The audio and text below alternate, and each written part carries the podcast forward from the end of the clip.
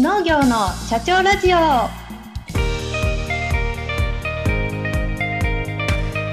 この番組は全国で農業の経営をしている方々に農業経営にまつわるあれこれを聞いてみようという番組です。農作業をしながら家事をしながらシチュエーションに合わせて聞いてくださいね。この番組は日本農業法人協会の制作でお送りします。お茶を愛しお茶に愛された男。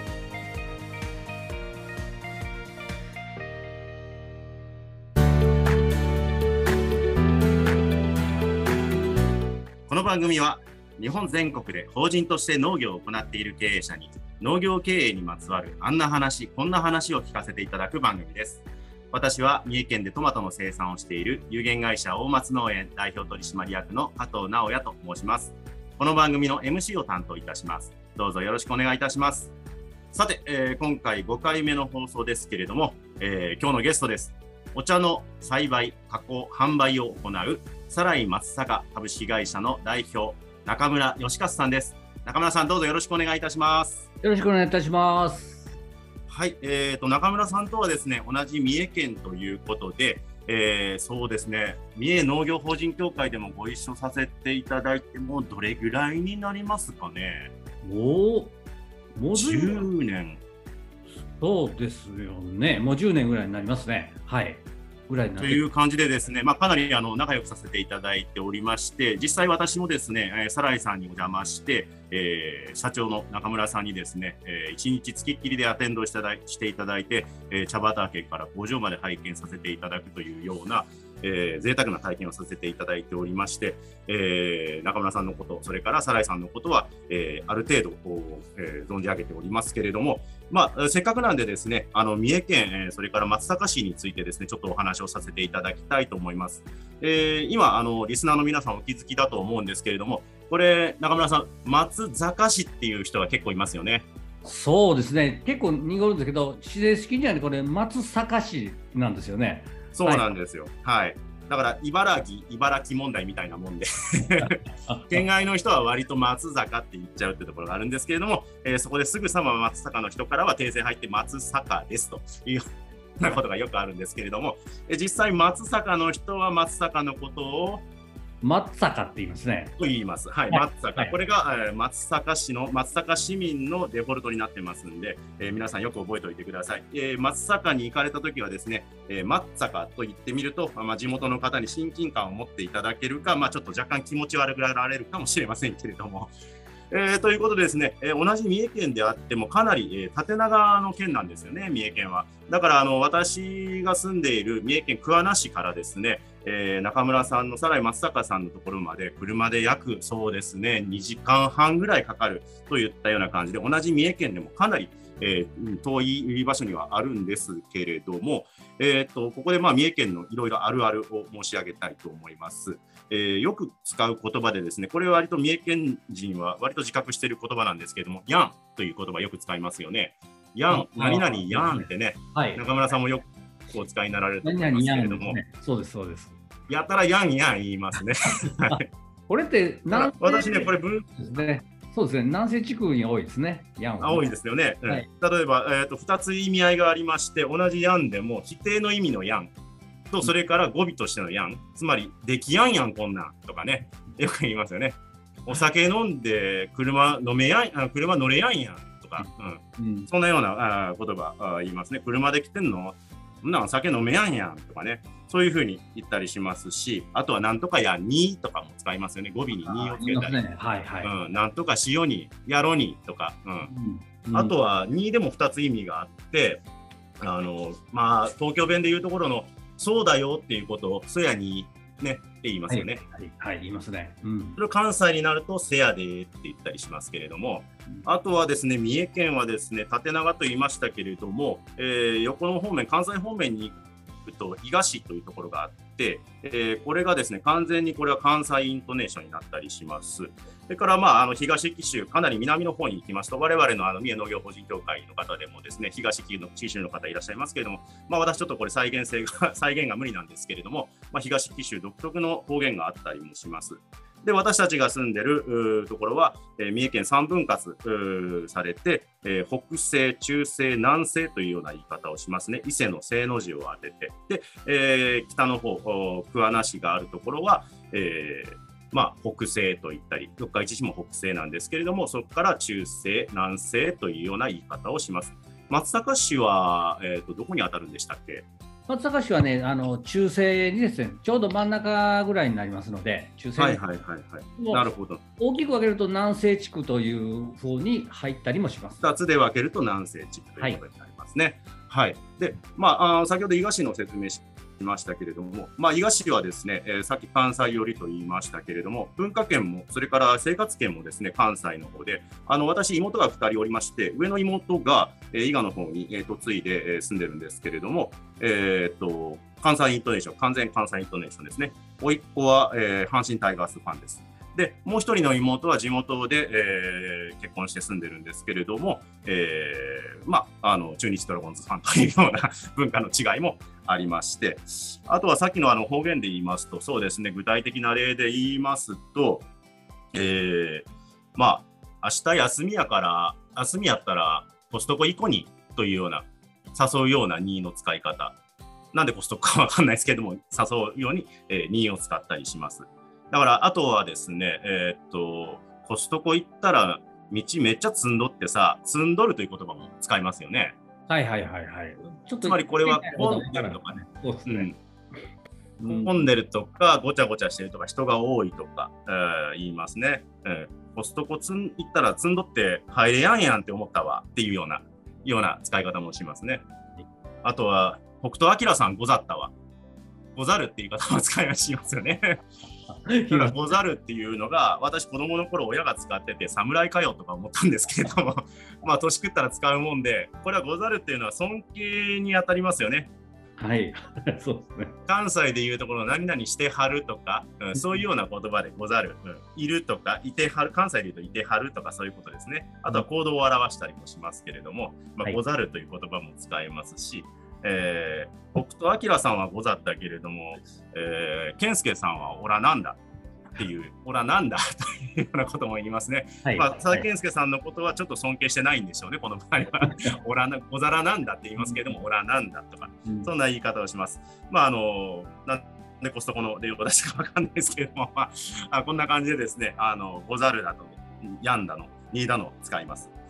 はい、そんな三重県なんですけれども、えー、お茶の産地としては、えー、国内で何位なんですか？えっ、とね、3位になりますね。静岡、鹿児島に続いて3位になります。はい。はい。えー、で、お茶でも松阪市だけではないんですよね？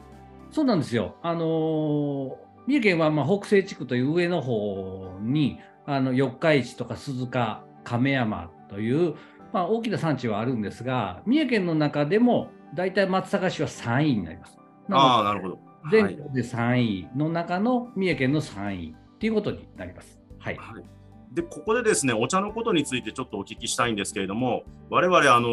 毎日のようにお茶を飲んで、えー、日常的にですね本当にあの触れ合う機会の多い食材だと思うんですけれどもお茶のことについてよく考えてみれば何も知らないなっていうふうにあのリスナーさんの方も思ってらっしゃる方もいると思うんですけれどもえーと、そこでですね中村さんにお聞きしたいのはお茶ってどういうふうにできてるのっていうようなことをお聞きしたいんですね。うん、えー、品種っていうのはいろいろあるんでしょうか？えーと、いろいろまあ当然あるんですが今一番多いのはそのヤブキタという品種が一番主流を占めてまして、はい、が今の時代は、えー、それを新しい品種をもう開発しようとかっていう動きがすごく今は盛んにはなってはきていますが、はい、なるほど。えーと、1番茶、2番茶とかあ聞くこともあるんですが、これはどういった意味なんでしょうか？えーと、分かりやすく説明すると、えー、春、夏、秋の1回ずつって考えてもらうのが一番、あのー、分かりやすいのかなと思うんですが、はい、にあるのが、えー、皆さんよくご承知の、えー、新茶ですね、1番茶と言われる新茶があります。春が新茶、はい、はい、で夏が2番茶ですね、2回目に出てくるので、2番茶。で、3回目の秋に出るのが秋番茶というお茶にまして、価格的には、え1番茶が一番高くて、2番茶でガクッと落ちて、はい、えー、3番目の秋番茶はまたさらに落ちるっていう、うん、えー、価格帯はまあどんどん落ちてくる感じになります。お茶でもいろいろありますよね、えーと、緑茶だったり、それからほうじ茶だったり、えー、こういったものは全部同じ茶葉からできてるんでしょうか？そうです、そうです。あのー、よくお茶でも紅茶は別物とか、ウーロン茶は別とか言われるんですが、違う茶葉を使っているように感じますか？そうですね、はい。あのもともとはお茶というものは一緒なんですよ。で、はい、えー、そのお茶の葉っぱを、えー、大きく分けると、蒸すか蒸さないかっていうところでまず分かります。はい、で、えー、蒸すことによって、あのー、緑色を残すんですよね。で、えー、蒸すことによって緑茶の方向に行きますし、えー、蒸さずにそのまんま、あのー、揉み始めると、まあ、傷がつくんですがそこから発酵が始まる、うん、そうするとそれが紅茶とかウーロン茶になるというふうに分かれていきます。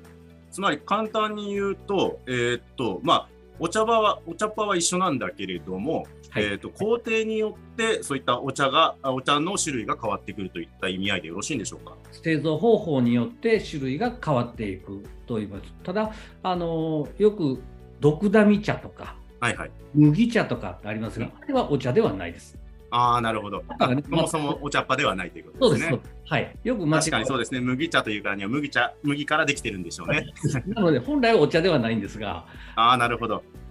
えー、っと、あとですね、よく聞くのは、玉露ってありますよね。はい、はい、ありますね。あれは一体どういうものなんでしょうか？あれはですね、あのー、緑の葉っぱが、えー、光合成させるのを止めるんです、一旦で、はい、止めるってどういうことっていうと、はい、えー、上にあのかぶせるんですよね。黒い、あの棚というものをかぶせてで、はい、えー、真っ暗な中に葉っぱを置くことによって光合成できなくするんですよ。はいはい、で、えー、そうすると、あのー、葉っぱのアミノ酸の含有量が飛躍的にドーンと上がるんですけど、うんうん、であのかぶせ茶っていうのも聞かれたことあるかもわからないんですけどあ北西地区でよくありますよね。そうです、そうです、そうです。かぶせ茶は、えー、大体2週間までぐらいかぶせる。うん、でえー、玉露っていうのはそれ以上です。大体21日、そうです3週間ぐらいは、はい、かぶせるんですが、はい、えー、それぐらいまでかぶせて、えー、アミノ酸の含有量を含有量を、まあ、さらに上げたものが玉露という方になっていきます。なので飲まれた時にすごくこう甘みがあるというか、うんあのー、まあ、飲まれたことはすごくわかると思うんですが、うん、全然味が違うものになってきます。なるほど、収量は下がるけれども、うまみが増すというような、反比例するというような感じですかね。そうですね、手間がそれぐらい日数がかかるので、あなるほど。手間が。かかって、えー、だからやっぱり高いということになる。はいはいはいはい、ちなみに抹茶はどういう感じでできてるんでしょうか？抹茶は、抹茶もあのえーと、上に真っ暗にしてで、えー、アミノ酸の含有量も上げるんですが、はい、これは、えー、蒸して揉まずにそのまま乾燥だけをさせるんですね。はいはい、で葉っぱのままの形が残るんです。あドライフラワーみたいな。はいはいはい。あ、わかりやすいですね。はい。で、それを、えー、石臼なんかで引くことによって抹茶になるというのが、そっちが抹茶に変わ変わっていきます。なので、本当にさまざまなこう作り方、えー、栽培の仕方とか、えー、作り方によっていろんなお茶に変わっていくってことです。はい、ありがとうございます。お茶のことが本当によくわかります。えー、ところでこれ、あのサライ松坂さんは YouTube チャンネルがあるということでですね、はい、えー、リスナーの皆さんにはぜひ、えー、ご覧いただきたいんですけれども、これ私見ましたよ。中村さんすっげえかっこいいじゃないですか。えー、ありがとうございます。あのもう本当にそんなにたくさんはねのしはないんですが、あの会社紹介っていうだけのことですが、まあもし皆さんよければ見ていただけたらなと思います。あのこちら見ていただくとですね、あの茶畑の様子だとか工場の様子、の工程がですね、分かって、えー、中村さんご自身も出演されてらして、あのお茶を飲んでね、あのよしっていうような顔をしてらっしゃる。あのこれリスナーの方はですね、あの音声なんで、えー、中村さんのお顔だとか姿だとかはわからないと思うんですけれども、中村さん、本当にね、僕、最初から会った時からあ思ってたんですけれども、ずっと今まで言わなかったんですけど、男前ですもんね、中村さんはね、男前ですもんねって言われて。ももっと早い言ってくれたらよかった。いや中村さん、そのお年でタイトスーツが似合うからすごいなと思って、えー、立ち姿もお綺麗ですし、ぜひともあの YouTube チャンネル皆さんにご覧いただければと思います。はい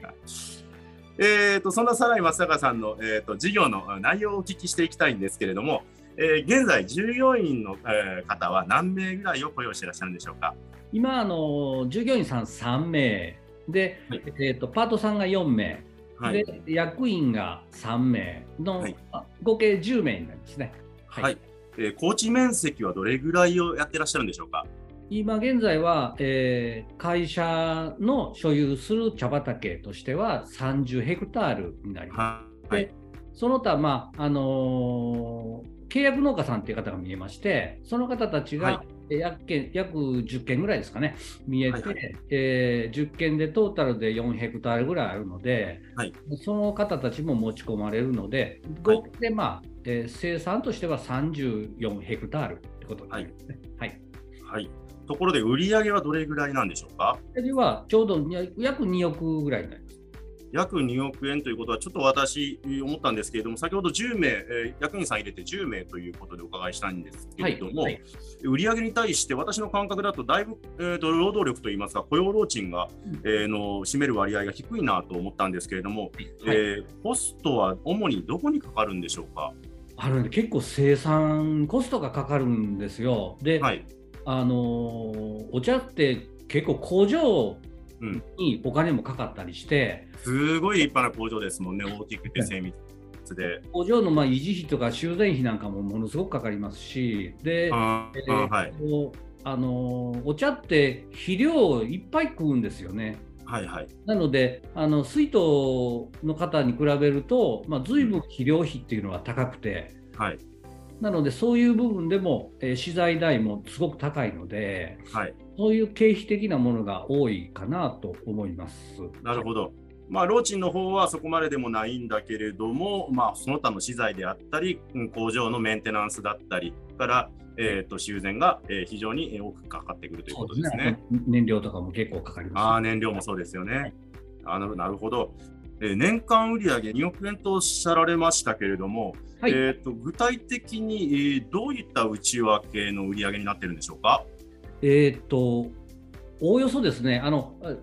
まず、ねえー、事業内容としましては、あのーはい、生産部っていうのがありまして、自社の畑から、えー、うん、できた生ハム。で契約農家さんから、まあ、持ってきてもうた生ハム。これを、えー、製造してそれで、えー、荒茶というものに加工してそれで売るという、うん、これはがほとんどなんですよ。でもう本当に、うん、えー、全売上の、えー、約80%は、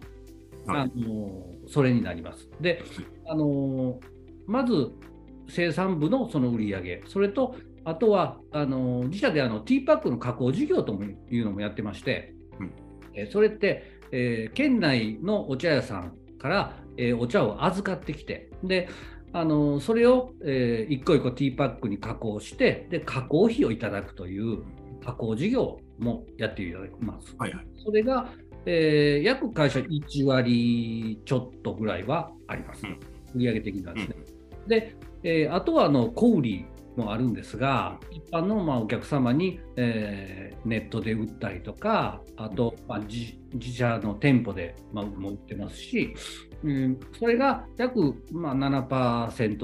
ほどです。まあ、すごく少ないんですが、はい、はいえー、なので、その3つの事業から成り立っているというのが、さらに松坂になります。なるほど。えーと、自社の、まあ、生産物のほかにも、えーとまあ、委託を受けて加工もしてらっしゃるということですね。で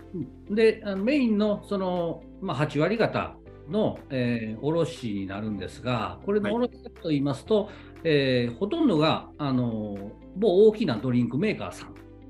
契約で成り立ってはいます。私どももよく知ってるようなってことですね。そうですね。はい、そうなります。はい。で、えーと、ドリンクはいはい、どうぞ。あとは、あのー、まあ、地域の問屋さんとか、あと、まあ、商社さんなんかも多少ありますし、そういうところに卸すのがありますが、まあ、大まかには、えー、ドリンクメーカーさんが約その中でも、えー、70%から75%ぐらいはドリンクメーカーさんになっています。はい。ドリンクメーカーさんと契約するには認証が必要だというふうに私お聞きしたことあるんですけれども、はい。はい、どういった認証が必要なんでしょうか？えっ、と、JGAP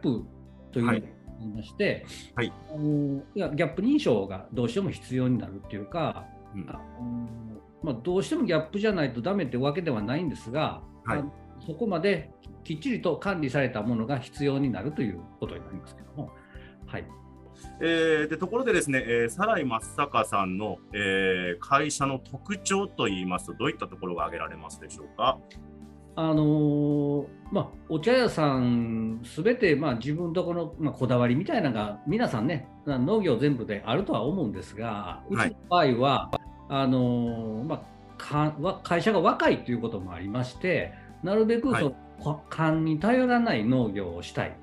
ということです。で、えー、どういうことかと言いますと、あの全ての管理に対して意味のある管理がしたい。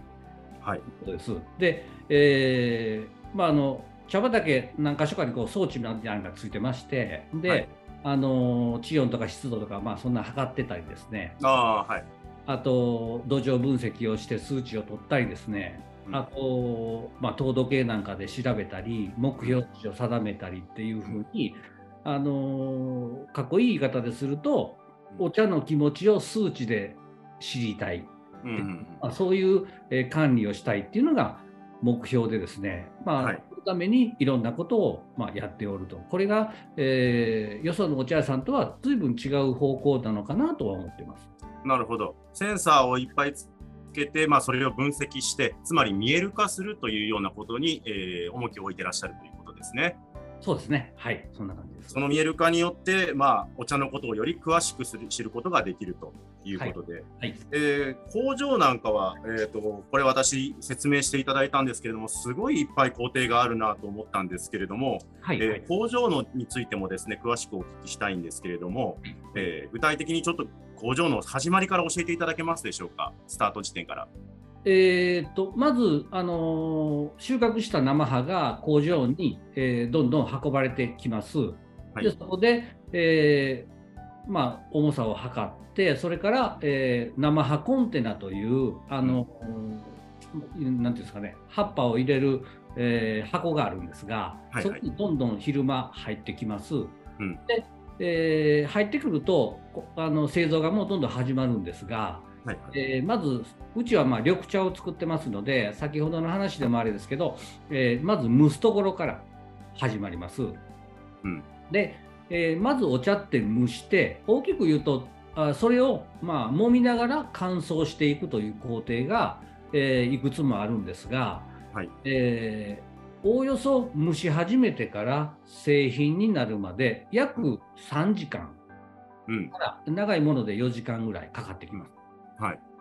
あのその間に工程をいくつも通ってくるというのが、えーまあ、成茶の,、まあ、あの流れなんですが、はい、はい、大きく言うとそんな感じです。はい、ありがとうございます。うん、えー、ここでですね、えー、中村さんご自身のことをですねお聞かせいただきたいんですが、はい、えー、中村さんの収納のきっかけはどういったきっかけで、えー、お茶の世界に入られるようになったんでしょうか？これですね、うちの親が全く上手に私を騙したということもないですが、あの マインドコントロールをしてくれまして、はい、小さい頃から。で、はい、まあ、お茶屋になる、お茶屋になるということで、はい、私も信じて疑わなかったんですよね。すり込まれてきたわけですね。上手やったんですよね。上手ですね。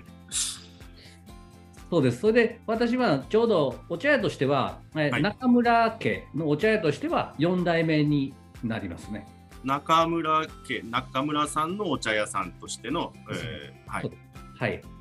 で、えっ、ー、と、まあ、そのまま25歳まで中村家のお茶屋として、はい、えー、まあ、途中、まあ、就職もしましたが、あの、はい、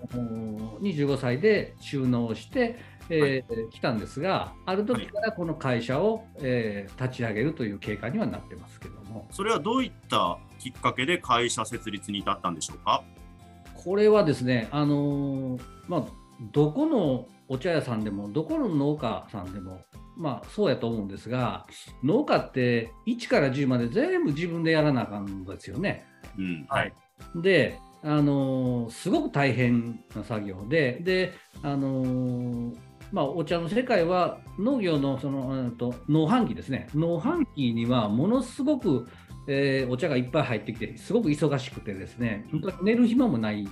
ぐらいなんですね。で、はい、私も、まあえー、個人で中村製茶というのをやってましたけれども、その頃は本当に睡眠時間も少なくて、はい、えー、農販機のピークの1週間の睡眠時間はおおよそトータルで10時間ぐらい。危ない危ない。危ない、ずいぶん危ないですけど、もう本当フラフラになって、で、もうその都度、まあ、家内が、もうこの人、本当死んでいくんじゃないのかって、うん、そう思いますよ。はい、何度も言われながら来て、で、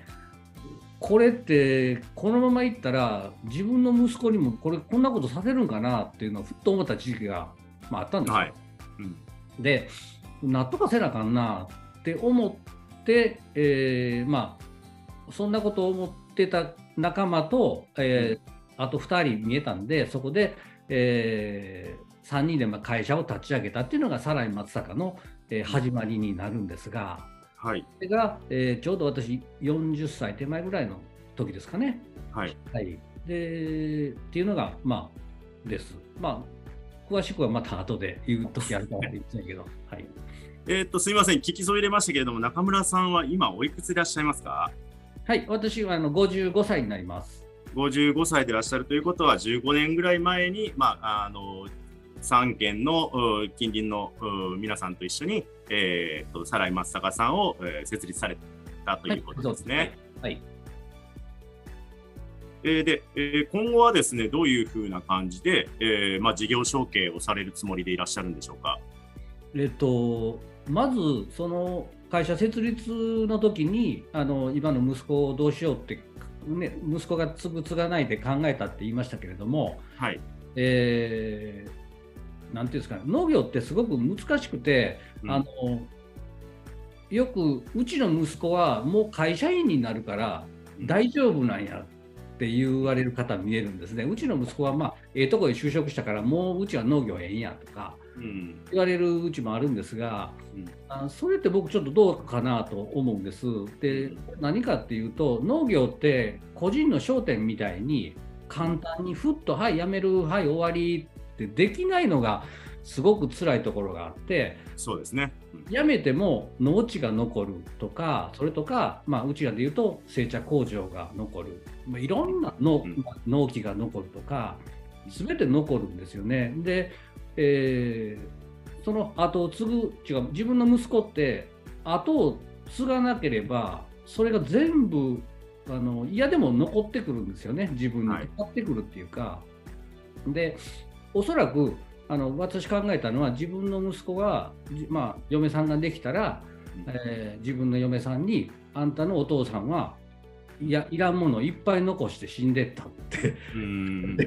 責められるんじゃないのかなって。そうそうですね、うん、はい、農地ってあの農地じゃなくなったらただのゴミなので、うん、はい、なのでそれをゴミにしないようにで息子に負担をかけないように。で、うん、えー、ある一方で、えー、息子が今度は後を継いだ時に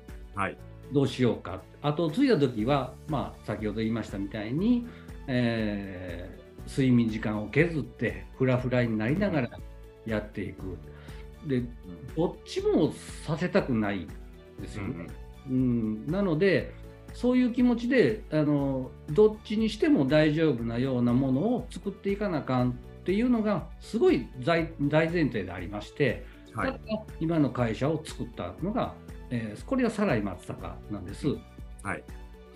なので、はい、はい、そこを、あのー、なんていうかね、あのまあ、改善していきたいっていうか、そこを目指してやっていきたいっていうのがすごい強い気持ちです。うん、そうですね。負担が、はい、えー、っとかからないように、まあ、あの会社設立することによって、まあ、仕事の分散といいますか、えー、スケールメリットも得られますしね。うん、うんうん、そういったことで、えーとまあ、会社を設立され、今後もそれをブラッシュアップしながら承継されるというようなことが、えー、よく分かりました。はい、えー、それでも農飯期は今でもやっぱり、えー、睡眠時間を削ってといいますか、えー、忙しいような状況なんでしょうか？はい、今、あのそうですね、従業員さんも何人か入っていただいて、で、はい、あの前みたいにそんなあの寝ずに働くとか、あはい、3日も寝ないなんてことは、まあ、今はないんですが、はい、あのただ、えー、工場っていうのは24時間動いてますので、うん、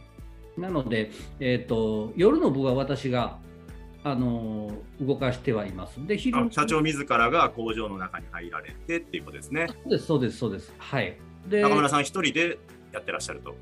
そうです工場ってあの基本1人で、まあ、ある程度コンピューター管理がされてますので、はい、もう1人で動かすことが、まあ、可能でしてそれを、はい、えー、夜中おおよそそうですね夕方から朝方の3時ぐらいまで、はい、あの1人でなんだバタバタしながらしてますが、まあ、すごくストレスもたまりますね。1人ですと、まあ、ここって山の中なんで。あ